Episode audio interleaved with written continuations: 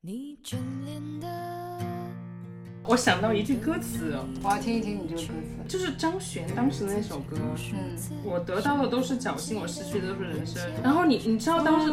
特别有意思，我跟你讲这个，就是因为我那个朋友嘛，我以前的一个前同事，嗯，就是他现在可能刚刚在三十岁，嗯，然后他那天就是一直在循环播放这首歌，然后他就发了一个朋友圈，我就看到了，然后我就说我三十岁的时候，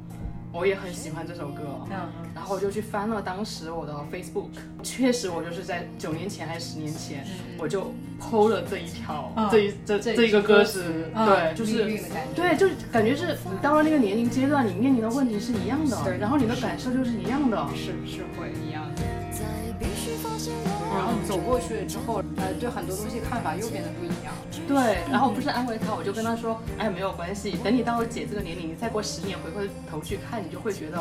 哎，我当年为什么会喜欢这样一句歌词哦？我就很上哎，这你为什么会觉得得到的都是侥幸，失去的都是人生？因为当时肯定真的就是很 丧，说出了某种心境被戳到了，所以才会。对对对，我从一开始我就已经在大厂了。本 科毕业就是大厂。对，我我还跟我朋友讲说，我就是完美的避过了所有的风 口。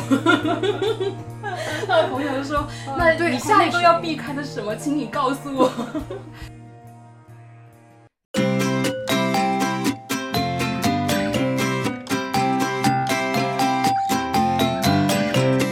大家好，欢迎收听我的频道，我是主持人三三。今天特别高兴，请到我的其实是一个博士的时候读的一个师姐，后来我们就经历了各种纠葛，然后变成了好朋友的这么一个状态。很高兴邀请她来录这个播客吧，还是一样的流程去聊一聊她的人生故事，聊一聊她的一些职场方面面对的挑战等等吧。欢迎韩姐姐。谢谢珊珊妹妹今天邀请我来，嗯非常开心。刚才我们其实 嗯在这个聊的前面就不小心就跳到了很多，哎呀，对于过去的回首啊，三十岁啊，等等等等，对，但是你现在回过去看，你又会觉得你当时在乎的东西，你现在不会不会那么在乎了，你不觉得那么在乎。可能当时别人讲的一句话，你会放在心上，然后你会觉得想要的东西都不是自己原来真正想要真的正想要的。然后比如说你工作的压力，当时读博的压力嘛，等等的这样子，你又会觉得啊，我为什么会选择这样一条人生路？然后为什么我这么、这么痛苦，这么挣扎？对，但是随着年龄的增长，这些好像都不是事儿了。是因为你已经适应了吗？还是你已经挣扎了之后上岸了？ 我不懂什么叫上岸诶，其实 我其实也不太懂， 其实我也不太懂，上岸就是不挣扎了呀，在水里逆着就是挣扎嘛。我觉得我也还在水里面，只是你可能这个时候你就开始去享受你在水里面这个 flow 了吧。然后以前你会觉得啊，为什么这个水这么这么冷？哦嗯然后为什么这条河那么宽？嗯为什么我看不到目标？嗯嗯那你现在那我觉得那句歌词它本身是有一点，它其实是想让你心态放平和，对吧？就是不要去追求太多东西。嗯，他觉得就是你你那个，但是我觉得其实不是的，就很多人可能觉得年纪大了，你是不是这些东西你不在乎了，或者说你就。佛系了，嗯，但我觉得不是佛系，我觉得只是说你你更清楚这些东西的价值和你自己的价值吧。可能以前会把自己的价值架在很多可能会在乎很多，嗯嗯嗯，嗯，那句歌词在是什么来着？得到的是 侥幸，失去的都是都是人人生。生。那我怎么觉得是不是其实是反过来呢？你得到的就是你的人生，然后你现在其实是意识到你得到的你所存在的那就是你的人生，你愿意去面对这个人生，然后去在这个人生当中往前。 哎，我觉得你这个解读挺好的。所以我再确定一下，到底是这样还是那样。 我觉得这个这个解读挺好的。我没有想过这个角度，因为可能我现在都甚至没有去问过什么是人生。我可能就是因为我你在其中呢，你反倒不会太去 question 这个东西是什么，但是可能年轻的时候会一直 question。嗯啊，我的人生，我有一个既定的人生的目标是什么？嗯我人生的那个呃愿景应该是怎么怎么样子的？然嗯后，所以你会觉得我没有达到，那你就说明我很我很痛苦，然后这哎个那你命运对我不公。嗯，那你说的愿景是一个自己的形象吗？在社会的地位的是以这样的一个标尺去做自己的呃愿景，还是说一种状态，有着什么样的物质的水准，比如说一个房子、一个院子，还是这样的一个可能都有吧。嗯我嗯觉得可能比如说，你会希望自己在工作中是一个。就什是么样的敢说形象敢敢做嗯的人，然后是一个不会被权为权势低头的人， 或者是不会被 领导 PUA 的人。 但是可能嗯久了之后，你觉得其实不是说你做的这些行为就定义了你的人生或者你这个人本身。嗯，对嗯，然后我就算去跟别人吃饭喝酒，并不代表我就是一个怎么样子的人，而是嗯嗯他嗯他确实就是我，可能我生存方式的一种，就是然你后的本心其实没变，只对是生存方式进行了调整而已，不代表我的人发生了变化，嗯是这个意思。对你，你这样讲的话，我就可能觉得年轻的时候更多在冲突嘛，就觉得你跟自己预想的应该做事的方，你把做事的方式当做一种原则，嗯，然后你觉得我一定要怎么做才说明我这个人，才能证明我这个人是一个正直的人，或者是我理想中的那个人物的形象。嗯，但是慢慢的你会发现，其实我不是为了执着于我要怎么做事情来定义我这个人。嗯嗯我觉得可能更多还是你在这个过程中你自己的信念，可能年轻的时候会把这个当做一个 literal 的，你会去遵守。就比如说我要做一个善良的人，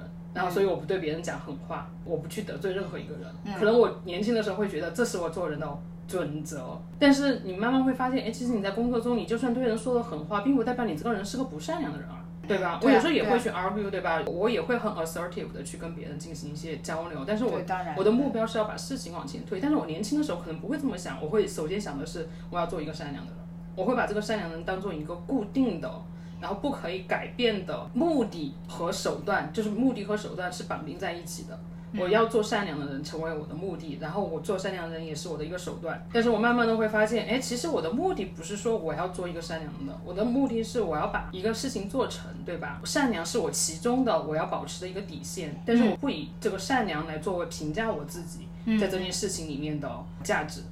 但是你的冲突难道仅仅是这种价值上对个体定义的认知冲突吗？是会对自己的理想的，比如说状态，我应该是一个能够有话语权或者有影响力，比如说的一个人，还是说我应该某一件事情上面达到某一个成就，是这样的这种冲突也是一个部分吗？我觉得在这点上面，我倒是觉得我其实本质上是没有变的，嗯，反倒可能现在会更清晰，我可能想去达到这样一种状态。嗯嗯嗯以前可能更多是觉得，呃，我我要在大公司里面工作，嗯然后我要在专业上面做一个非常专业的人，然后我要领先于别人，对吧？嗯。但其实这些我觉得没有那么清，我是一个没有太清晰的职业规划的人，说实嗯话，对，所以，呃，所以更多时候，你觉得在随波逐流，然后你觉得在 compromise，是因为我觉得没有找到自己真正的定位在哪里。我明白。啊嗯，然后当你年纪大了之后，反倒觉得可能自己的定位也比较清晰。我不是说漫天去想自己要做到多么伟大、多么了不起的人。我觉得，呃，首先接受自己的平庸吧。我觉得也不是说接受平庸，而是说我看到自己可以达到的那个高度可能在哪里，嗯，然后你朝那个比这个方向就比较更明确了吧。嗯年轻的时候就一直做做做。然后你觉得哦，我要善良， 我要正直，嗯这个可能就是那个年代我对自己可能能够定位到的，但现在可能能够更清晰的是，嗯，我觉得我有这样子的工作经验，我有这样子的那个学历学背景嗯背景、专业的能知力。我可以去达到怎样的对别人的 influence 也好，嗯或者说我在一个公司可以产生的价值，你会在这个层面上更清晰的定义到。嗯嗯，哎，不是说就是在好像是二十多岁到三十多岁之间是。人会对于 identity 比较去 explore，就是小、嗯就是年轻一点是一个 identity，就是自己成长做一个成年人，好像有一个 identity 的 crisis。但是到二十多岁，他由于从学校到了职场，换了一个新的环境之后，他好像是更多的对于这个整个人生的一个 identity 的那种，嗯有好像有这种说法是吗？二十多到三十多的时候，哦发展心理学，对我啊，要去翻一下发展书，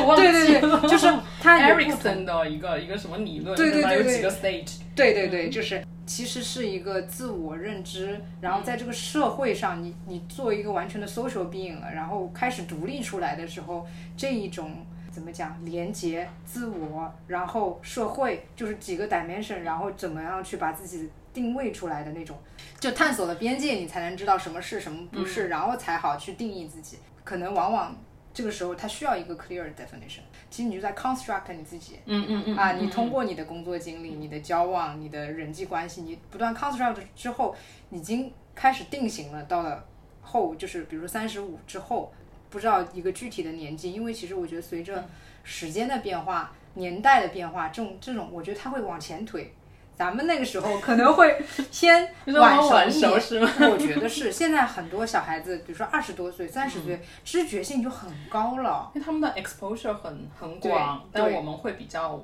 晚一晚点一。点。对，我觉得就是乖乖的读书，乖乖的上学，这个时候该谈恋爱了，谈恋爱还怎么怎么样，就是他会比较被 plan 被被上一辈的人影响，就是八零后，但是可能九零后也是九五后。然后零零后他们的那个 exposure 其实挺不一样的，所以他们的那个身份的那个 development，我觉得会有一个 shift。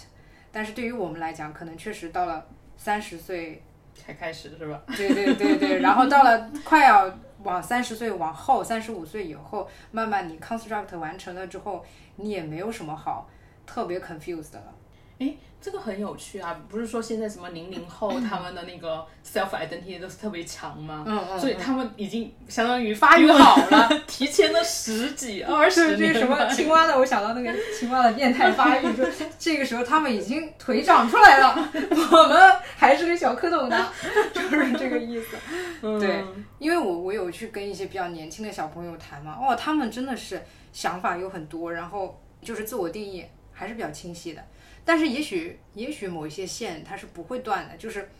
他们虽然提早了，但是他们到后面又有其他的困惑。该经历的都会经历， 对吧？对对对，该经历的都会经历。 嗯，嗯，是这样子。现在又到了一个新的阶段，就是在职场上比较叱咤风 云的一个没有阶段没有没，有 倒也没有是吧？那嗯目前韩姐姐是在大厂做 user research 这方面的相关的工作吧？之前韩姐姐是在国内读的大学， 对我个人觉得自己是一个，嗯，就是一直在探索人生的这样一个人，所以我自己的，哦我觉得我的职业生涯不值得借鉴，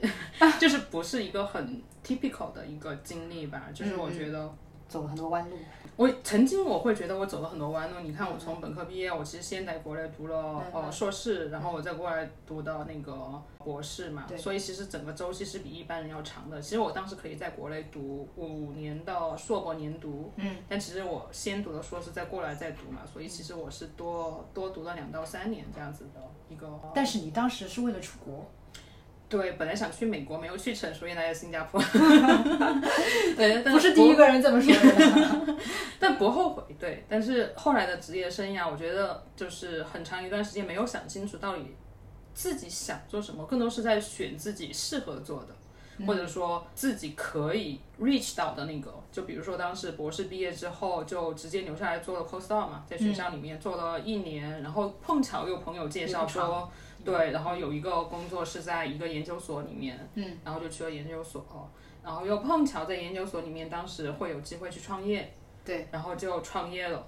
碰巧创业的过程中， 又遇到了大厂的猎头来找，有当时有机缘巧合吧，我觉得可能换一个呃不同的猎头和不同的面试官，可能我觉得结果有可能是不一样的，所以我觉当得然中间是有很多巧合的。我更多觉得自己好像是在随波逐流，就是被生活、被命运推着在走，很长一段啊时间我是这 种感觉。 OK，我不觉得说不好，但是就还觉得就自己其实没有什么目标，就是我会觉得自己我是现一个在没有终目于标的人。理解你为什么说你自己是没有目标的人了。嗯，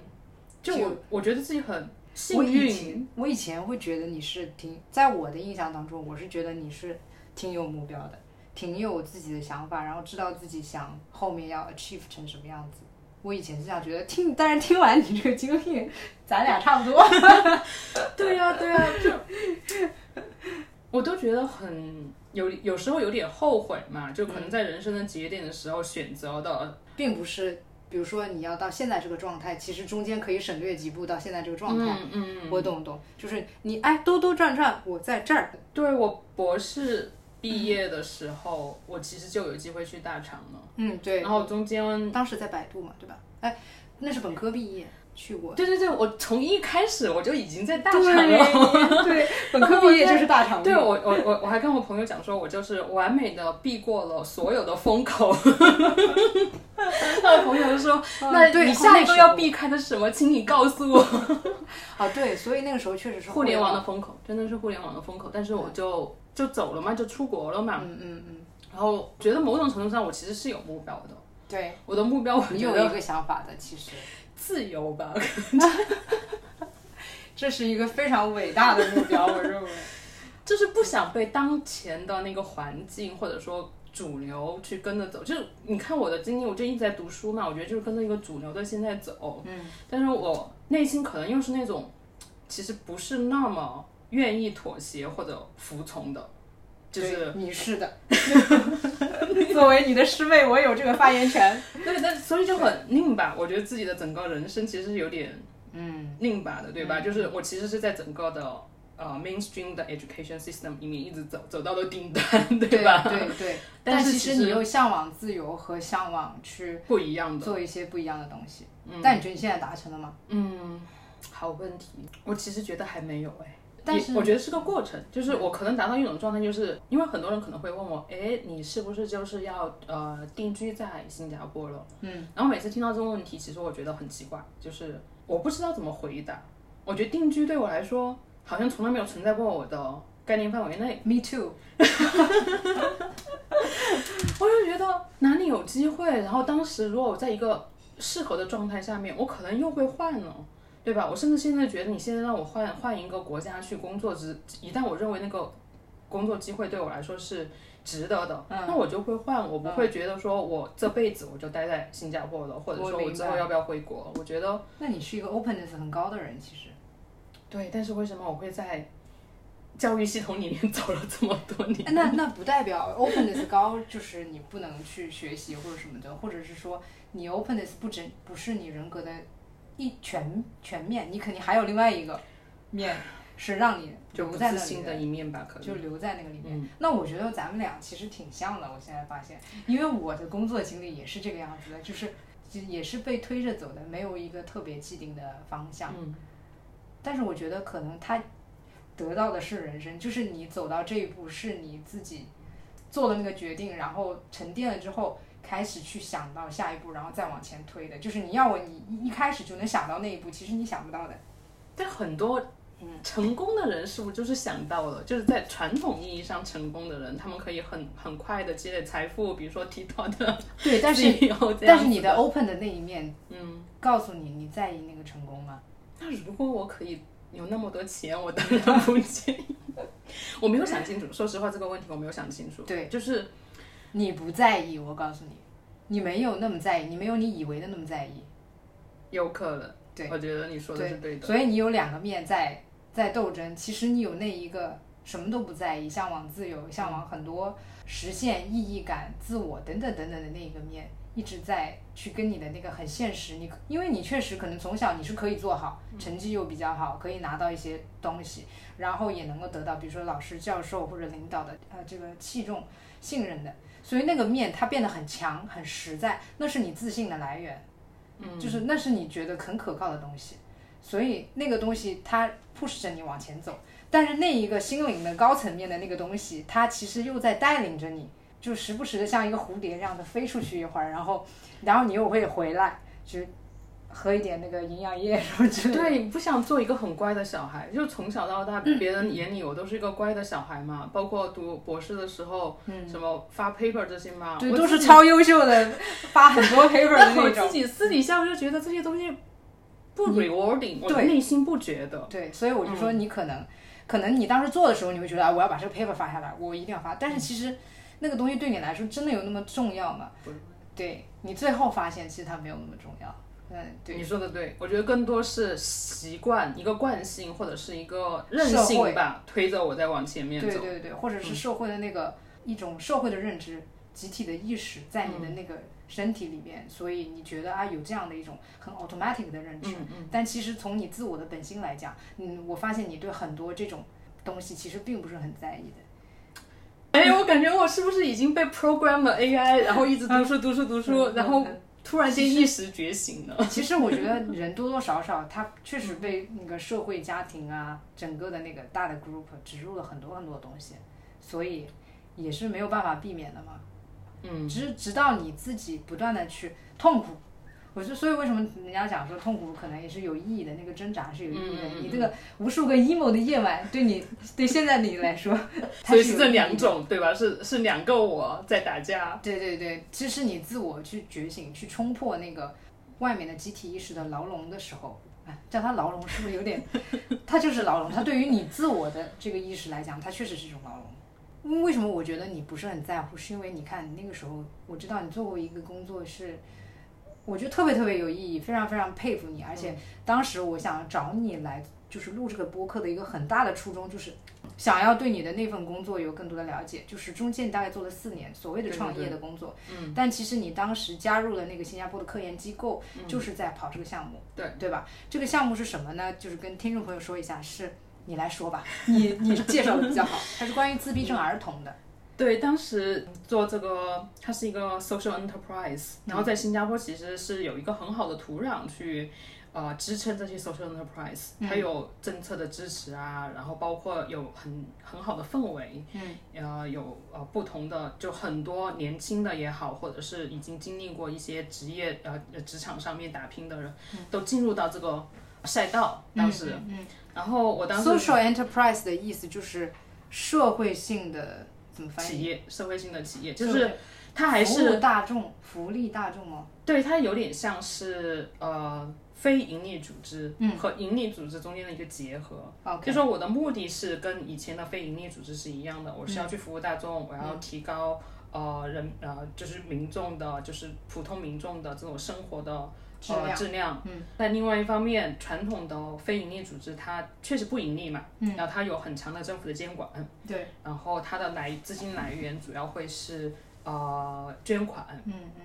然后盈利组织，那大家都很熟悉了，就各种公司，它为了赚钱嘛，它有很多手段。Social enterprise 嗯社会性的组织，它就是在中间，它有盈利的目的，因为它要自给自足，它不能依赖于。呃，政府捐款和政府，它有自己的一个盈利的渠道、获利的渠道，但是呢，它的这个盈利是有一定的上限的，嗯，就它不会说呃几百倍或者是上市的这样子一种、呃目就标，它不以盈利为目标，它的目标还是帮助别人，但是它需要有资金的来源去有自己的对支持嗯整个这个组织和项目。对，对，所以我觉得是个比较好的结合点，就是让我能够从一个学术的呃领域，能够进入到一个商业的嗯、呃、领域。虽然说没有那么商业，但是它给了我一个机会去看这个，就打打开一扇窗嘛。对，然后而且我觉得比较有意义的，为什么会加入这样子一个创业公司？其实我们最开始是做项目，然后去呃做一些研究的项目，就跑了很多实地的研究，嗯就是我们去就最重要的还没说呢，是服务自闭症儿童 的，这个很重要。对一下子一下话就有抽远，对对对对对这个就当时我为什么想讲，就是说我们起源，就是我觉得当时的目的，我不是为了做好事，然后去做这件事情的，哦就是我一直想明白跟大家去 clarify 的，就是去澄清一点说。哎，我没有那么高尚，其实，嗯，我不是说我为了去帮助人，所以我去做这件事情的，嗯，而是当时我们，我们其实进行了大规模的在这种新加坡的呃社会，呃，服务行业，social service、这个 sector 这个这个领域，我们做了大量的实地的研究，然后找到了这样一个机会点。对于是关于商业来说是机会点，但是对于民众来说是一个痛点。这个痛点就是有这么一一群的自闭症或者说是有特殊需求的儿童，他们成长到十八岁之后，他其实是在教育系统之外了。嗯，所以他的那个社会支持，政府或者是学校能够提供的支持没有了。或者说很少很少了。对，然后因为他们已经成成成年了，而且在这个里面又有一群人，他们是受到教育的，就比如说他是在读完了呃那个 polytechnic，、或者是 ITE，甚至是大学，嗯，这样子一种呃呃背景下面。叫高级，呃高能够完成嗨这方些声音，你是对说他们对嗨对方声音？等一下我们可以讲这好个的名词，但是我自己会觉得说他们的一个挑战，嗯他们面临的一个挑挑战是，但是我们发现这是个挑战嘛，就是他们有学历有学位，但是他们出来找不到工作，嗯，呃，然后同时社会给他们支呃支撑是非常非常少的。嗯嗯然后我们就说，我们可不可以用把研究里面的一些方法论，然后能够转到实践到哦实践中，然后去服务这样一个群体，嗯这是我们开始的。所以我们的呃 motivation，我们的动机并不是我们觉得他们可怜，嗯，这不是我们的动机，明白。而是作为一个 social enterprise，我们在找一个呃突破点，然后我们找到了 so 在这个 society 在这个社会存在的一个痛点，然后我们觉得这对一个 social enterprise 来说是一个机会点，其实像社会上这样的痛点应该是很多的，很多很多，对，嗯，你包括老人呐、嗯或者对说是没问题。呃，像新加坡有很多外劳嘛，嗯外国来的这些劳工，他们都会面临，哪怕是我觉得就算博士生毕业，对吧？然后找工作，这也会是一个痛点。有那么多对对博士生，其实你最后能够找到 faculty position 的，其实还是很少的嘛。对对对对，所以我觉得这些都有可能是痛点，然后只是说我们呃当时选呃了这个选了这一个，对，当时做了四年，做了四年，嗯，所以你们工作的内容大概就是去帮助、去找到这群人，然后用你刚刚讲的，比如说理论的方法，一些已经研究出来的方法，去真正的运用到他们身上。嗯因为其实没有人这样做，就是大家做研究是做研究，他们该怎么生活怎么生活，真正去 implement 到他们身上，然后去做一个 intervention，然后去 facilitate 他们的 life 的这种 program 是极少的，是这个意思吗？对，最开始，呃，这个就讲到非常有趣的，我觉得也是我学到的收最大的一个收获吧，就在嗯这个过程中。最开始我们确实就想的是，我们要去做这样一个 program，嗯我们要去建立这样一个服务，然后去解决他们的问题。嗯，然后但慢慢做，你就会发现，其实，在整个生态系统里面，就在整个 social service 这嗯个领域，为什么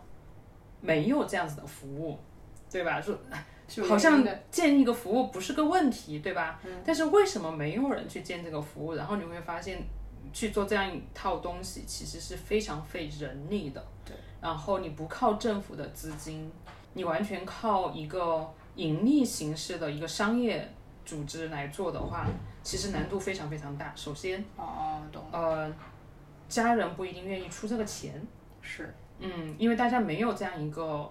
认意知嗯识，对，没有认知，你没有这个市场就不成熟对。然后，而且新加坡本来它的那个福利，就政府的那套福利，其实机制建的还不错嘛，嗯所以大家会有一个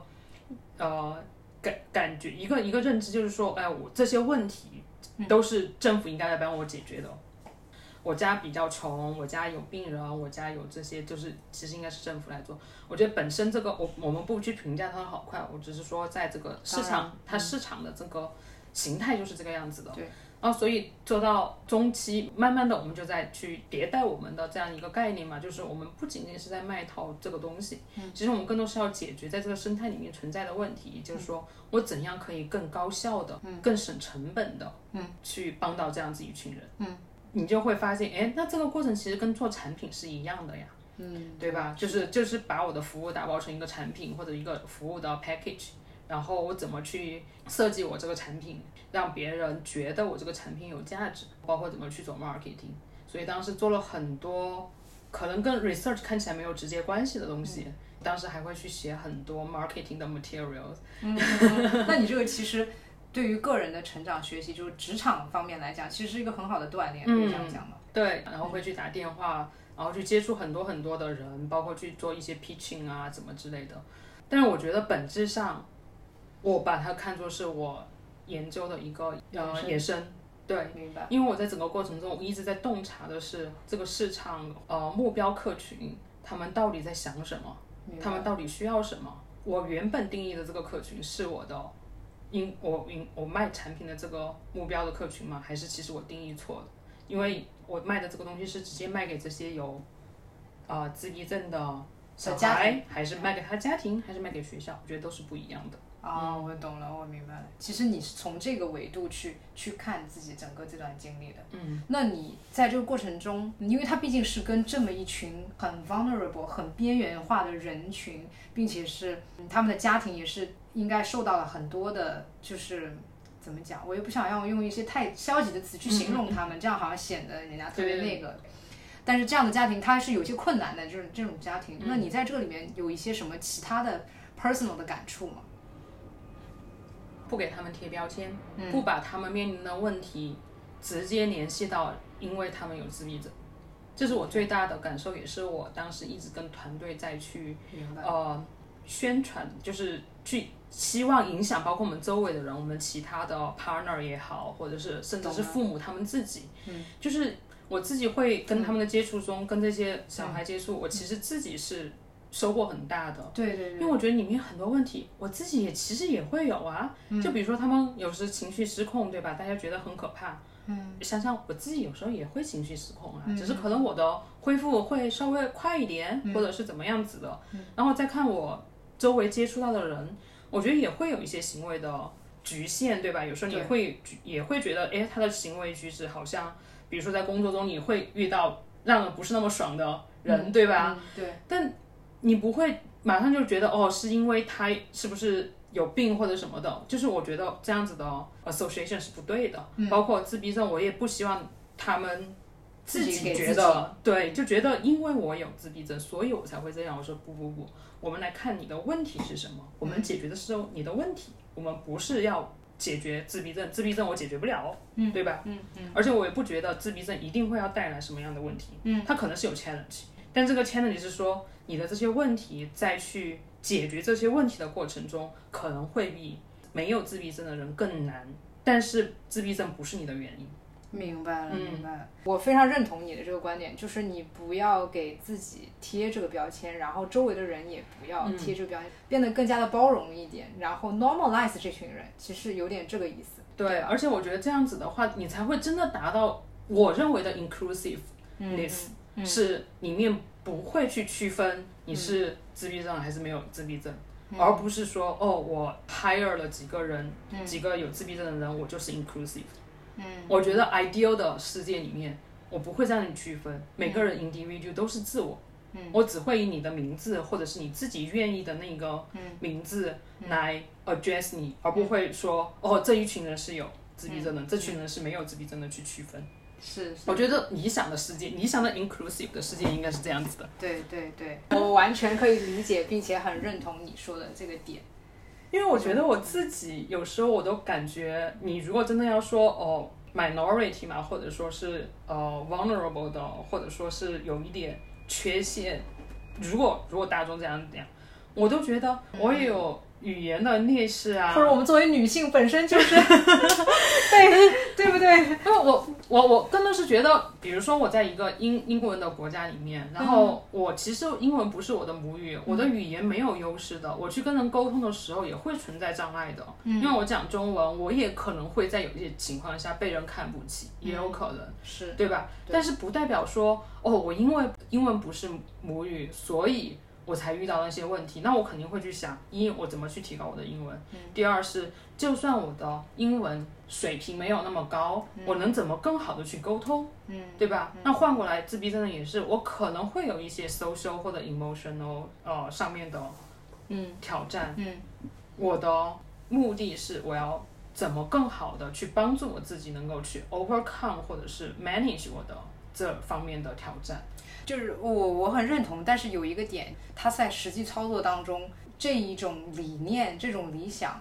确实是会很困难。就包括他们自己，首先先给自己贴标签，家人给自己贴标签，外面人给那个家庭、给那个人贴标签，社会给他们贴标签，就是就是这个系统结构，确实是一个标签化的结构，嗯是可以这样我嗯讲。觉得你说的特别特别好，这个就是难点，我觉得是个很大的是难你们点的。痛点，对，是我们的痛点，包括包括可能周围的同事可能都不能完全嗯跟你是在同一个同一 page 这样子，对对。但我觉得这个是个过程嘛，我认为它是一个过程，这也是我们存在的意义。如果每个人都已经有这样子的理念呢，那我觉得不存在现在的问题了。对，那当然。嗯你就是在这个公司待了四年之后，还是迫于生计离开了，是吗？你有讲到一个非常重要的问题， 对啊，这不是说自给自足搞不定吗？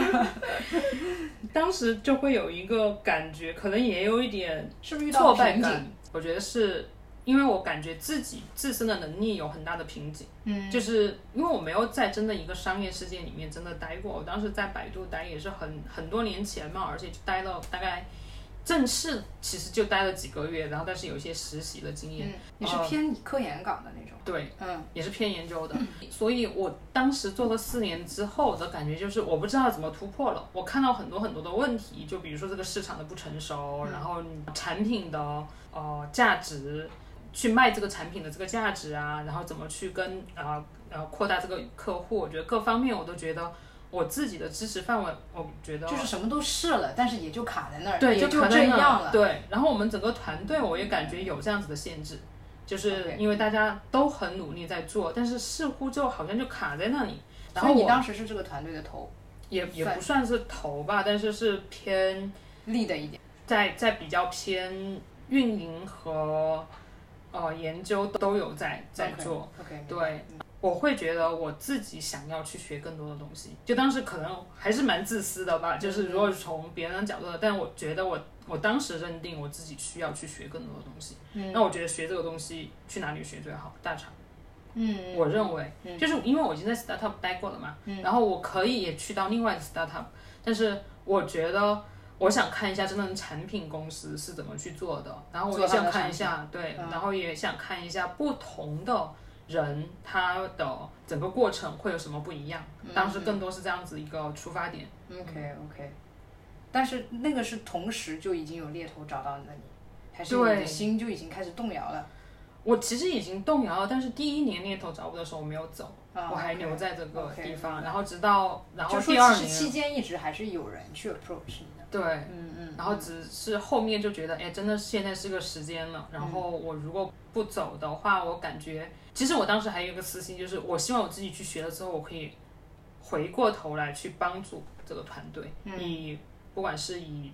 很自工，啊，或然者后也要志愿。愿者，或者是呃这嗯个 consultant 的方式，对。所以你对这个项目其实是还是有一种情结的，可以这样吗？当然，当然，我觉嗯得那四年，它是你自己 nurture 出来的一个东西，可以这样讲，嗯，就跟做 paper 差不多，比 paper 要难多了。啊，我觉得那个 rewarding 多了，你知道吗？因为你是在跟人互动，然后你嗯对看到那些呃，其实小他们朋不友算小孩了，但是对比起我来，我还把他们当小孩年嘛轻。对，人啊你会觉得自己啊真挺的在做， rewarding 的自己真正的在做有你意义在的你在事情改变别人的哦对对对，你在帮别人过嗯可能好会的、更好的更可能的 对嗯生活。我之前听了你的一个 talk，我就是挺挺有感触，我说啊，这太有意义了，你知道吗？ 佩服佩服，果然是啊， 学姐。对，但这个意义也是在做的过程中找到的，并不是说我嗯对一开始就觉得这个事情，因为它有意义。我对我懂你的意思，嗯对嗯我就是通过你刚刚去描述这个过程，其实我一开始有点哎，你为什么一直跟我讲商业的东西？怎么回事？难道不是因为你想要帮助这群人吗？但是你后来去跟我去解释这个过程，我就就完全理解嗯对，因为它它的产生，其实还或者是很多事情很多结果，也许它跟你的初衷并不一样，但是不代表这件事情是没有意义的，或者是我觉得那个 rewarding 是在于它让我看到我解，我确实实实在在的解决了问题，嗯而且那个解决的问题带来的 outcome 特别特别的大。嗯嗯，这这个可能是比如说你做一个纯商业的产品，你感受不到的。对，但我做我现在在做做纯商业的产品，其实我我也是在解决问题，明白，对吧？只是我当时解决这个问题，然后和它产生的那个结果，一我自己的可控性很高，嗯就是，然后第二个是它确实影响的是一个人的 life 嘛，一个人的生对活，啊整个生活，所以对那个那个 impact 是很大的。对，对我明白，嗯明白，那个意义感的东西是很强的。那后来就是跳到大厂之后，就开始探嗯索，也会就是也会东撞西撞了一下吧，因嗯为其实还是蛮感激当时的哦那机个会那个机会，对，但是可能自己并没有非常好的调整好，一个是有一些，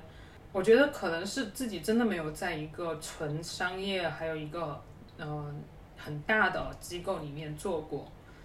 嗯，然后里面会有很多东西是自己没有 expect 到的，但是我回过头来，我会觉得，哎，我其实去对了，因为我觉得我收获到的东西就是我看到了非常不一样的人，嗯嗯，然后看到了非常不一样的一些视角。我个人觉得它其实是我的一个人生的财富，就是你没有看到这些东西，你的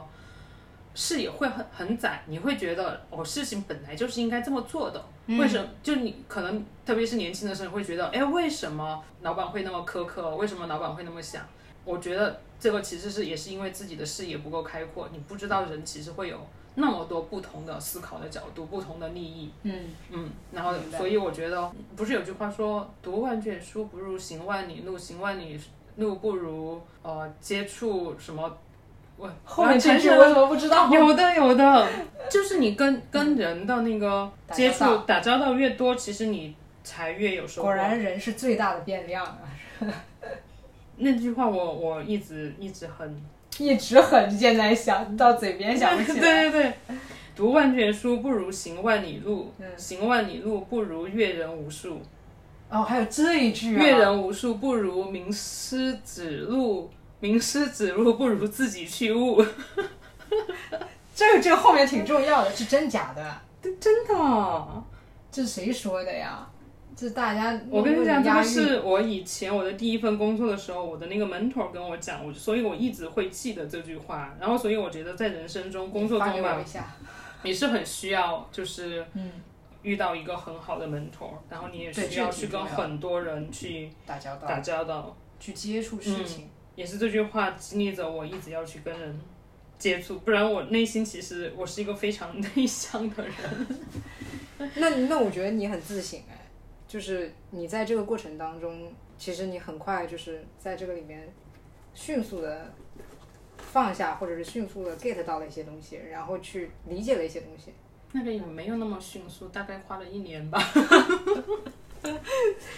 一年还可以呢， 总比三五年的强。你你你你看清楚也得花点时间嘛，对吧？你先接触到叭叭叭叭叭叭那么多的讯息，你也得花点时间，然后自己再去 digest，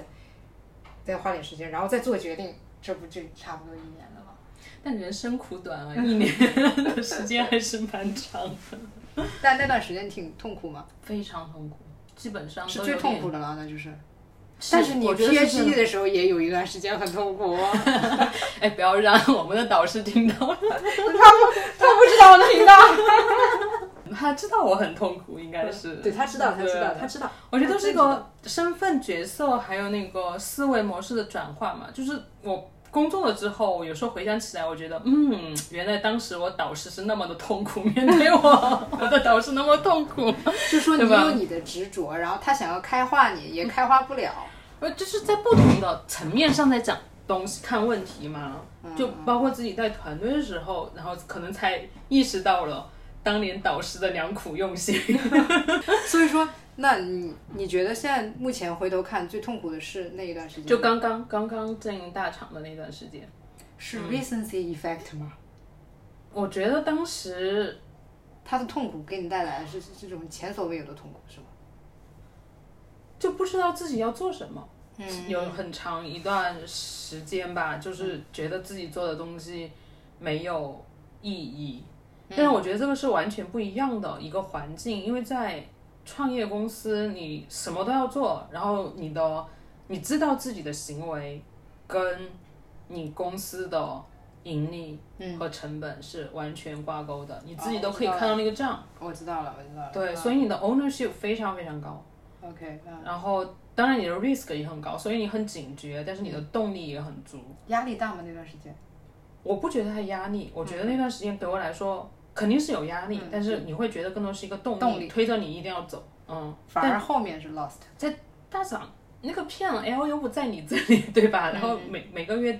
就是定期发粮给出粮给你，嗯，你做的就是某种程度上就是一个螺丝钉嘛，嗯，然后这个螺丝钉到底有多大的作用，其实也一直在怀疑。这个又回到就是说我们在作为一个。用户研究的这样一个角色，其实我我相信我，因为跟周围的业界的同学聊嘛，都会有这个困惑。嗯嗯就是因为这个东西很虚，做研究这个东西出来的东西，你不像说我作为一个 programmer，我可能就一个代码。就，对一个代码，我真的产出的东西，对吧？我用户点这个东西，我看到这个东西，但是 research 的这个东西其实它很虚，某种程度上，但以前做科研的时候也很虚啊。所以我没有做。 哦，对对对啊，我我我之所以来 industry，就是我想做实在的东西，但是你会发现，但是这个 research 的东西要转化到一个非常实在的东西，嗯，就是可能我自己还没有达到那个位水置，平，对我觉得我还差差一点，我觉得自己还没有完全的达到一个很不好不，的你还位差一个置。机会而已。 没有没有没有没有，不我是觉得是自己嗯这也是自己还很想在努力的去学习。我最近其实也是在去、嗯去找很多这方面的一些专家，啊或者说很有经验的呃朋友嘛，嗯然后想去跟他们取经，然后看他们在不同的嗯企业文化下面，包括他们自己的个人的风格也好、经验也好，然后会有怎么样一些不同的方法、嗯也是之前做自闭症的那个项目给我一个最大的体会之一嗯吧，就是。你去想自闭症的人为什么他们很多就不可以适应很多社会的场景，嗯，因为他们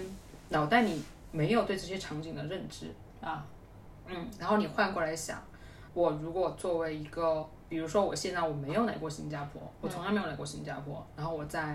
比如说我就在中国，我就在我那个小城市里面，嗯，然后你让我去想象新加坡人是怎么样的，我是想象不出来的。嗯，那当然。对，那如果这个时候我去做一个项目是新加坡人的，我可能做的就是有偏差的，对吧？对，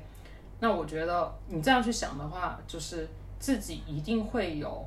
盲点。当然，因为受我们自己的经历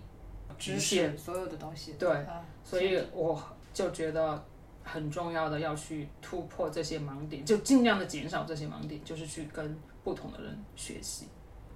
哎呀，那你这个人是属于一个，哎呀，我就是又开始定义什么人 了，是属于那种自我成长型，就是那种不断的往上 grow 的那种类型。如果从脑科学的角度来讲，可能是脑内的多巴胺比较缺乏，所以一直喜欢刺激。所以你是会比较，我觉得好像是有点这样。就比如说有些人他可能做成做成这样子，他就觉得很 OK，很满足啊，自己去开心开心，happy happy，跟朋友吃吃饭啊什么的。我很羡慕这样子的人呢、你是需要自己在能力上面不断的去突破和，那我不，我希望我没有这些想法呀。但是你你会天然的有这样的想法，对吧？就是你就看到了这个缺陷或者嗯看到这个不足，然后你就要去不断的推进它。嗯，就是可能没有办法真真真正正躺平的那那种。我就说你以后肯定是女强人啊！没有没有没有，但是我觉得我自己是有哎，局限女的。强人是不是贬义词啊？没有没有，但是我觉我知道是褒义词，所以我觉得那个我达不到那种很优秀的状态啊，我觉得我的毅力还是不够的。那你要过来给我，我来帮你咨询一下。 但啊你看我的人生的整个现在状态，我周围那些财富自由的朋友很多啊，到我这个年龄，但那我你不会觉得我在这个层面上我是成功人士啊。我可能所以你会是跟你的同柴去比吗？年轻的时候会，现在不会了。那你现在跟，就是你所谓的同柴是就是比如说同期的博士同学，同期的，呃，你会去看周围的朋友吗？不管是嗯嗯嗯，大学同学也好，嗯，中学同学也好，可能博士的啊还保持还有联以系吗？前很的多的，还有以前的前同事啊这些的，嗯，你大概会知道嘛周围的人，然后你也会遇到，在工作中你也会遇到同年龄段的，嗯啊然后你可能以前不认识的，但是就人家知很道优秀的，嗯对，是，嗯，然后所以我真的不觉得。我我真的已经接受了自己的不优秀，知道吗？我只是在我自己，那不觉能得在比学较妹面前说这个话啊。就我觉得就是在自己的 range 里面吧，能够往上面去突破一点，可能就够了。但是你要问我自己觉得够不够成功，我我的答案肯定是我不够成功的。我觉得还是，就可能自己没有没有，如果再再嗯有认再努力一点，嗯，再少一点惰性，可能会更好一点。哎呀，我我不能我不能苟同啊！我觉得你很很优秀啊。就大家的自己的标准嘛。我看你，我我就很羡慕你的生活啊。我觉得你过，你就我把真的自己的生渣活过子得很好 啊。没有啊，没有啊，真的。就是我，就是你那个向往自由的那个自己，天天飞出去，呃，搞搞事情，就是对不啊做实际的事情，不自我 grow。呃，我我觉得都是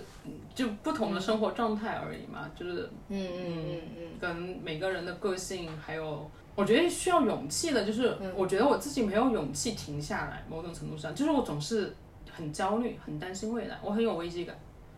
就很担心自己明天还不了房贷。 嗯。哎呀，我听了好几个，就是像你这样，就是很优秀，学习成绩也很好，然后做到很高的位置的这样的人，他们的危机感是很重的。嗯，对，这是一个共性。这是学霸的贡献。可能就是这种危机感在不断的促着他们去往前进，他们永远不会满足，不管到了哪一个点，他们或者是你们都不会满足的，这就是你们的一种精神状态。你痛不苦觉得的很来牛逼源吗？对吧？你不觉得这就是痛苦的来源你吗？不觉得很牛逼吗？这不就当年做那个 well being 的那个 curve 吗？ 就是你越想追求那个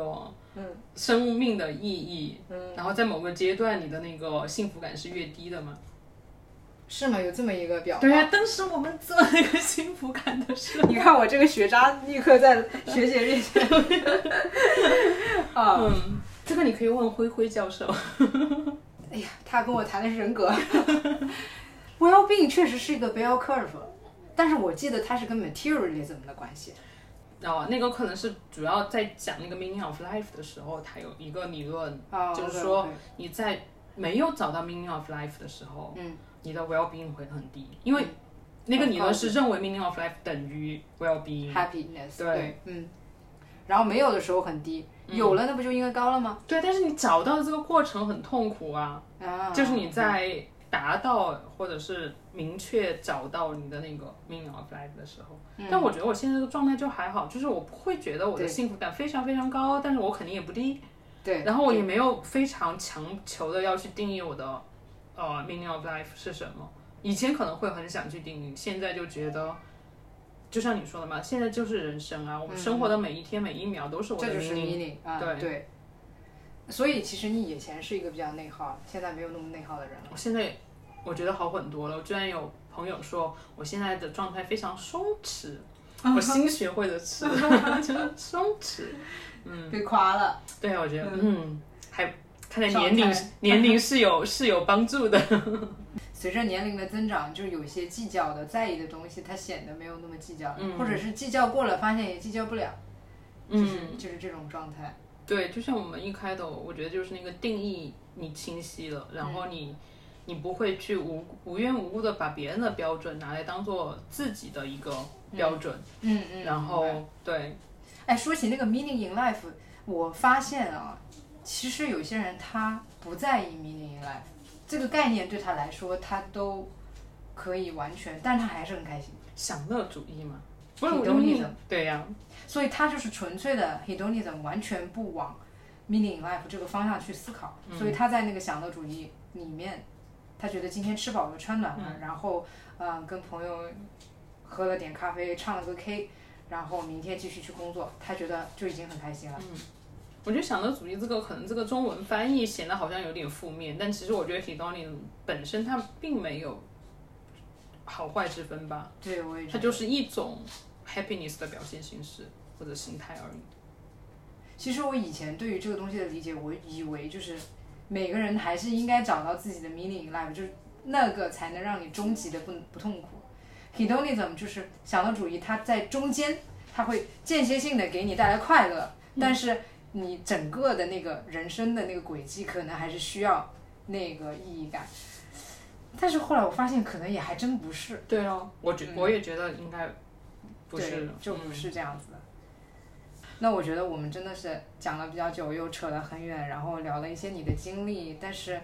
我觉得这期其实挺挺不一样的，更多的是掉了一些书袋子是吗？不小心掉了一些书袋 子，就是不好意思。 没有，就是可能因为我们有很多相似的背景、相似的经历啊、也在同一个国家，所以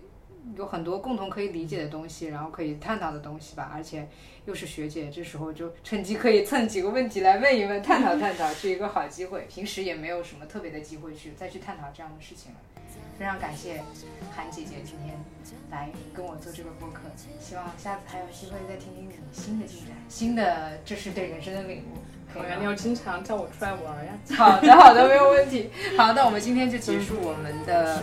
呃录制啊，拜拜。拜拜。当你不遗忘，也不像曾经。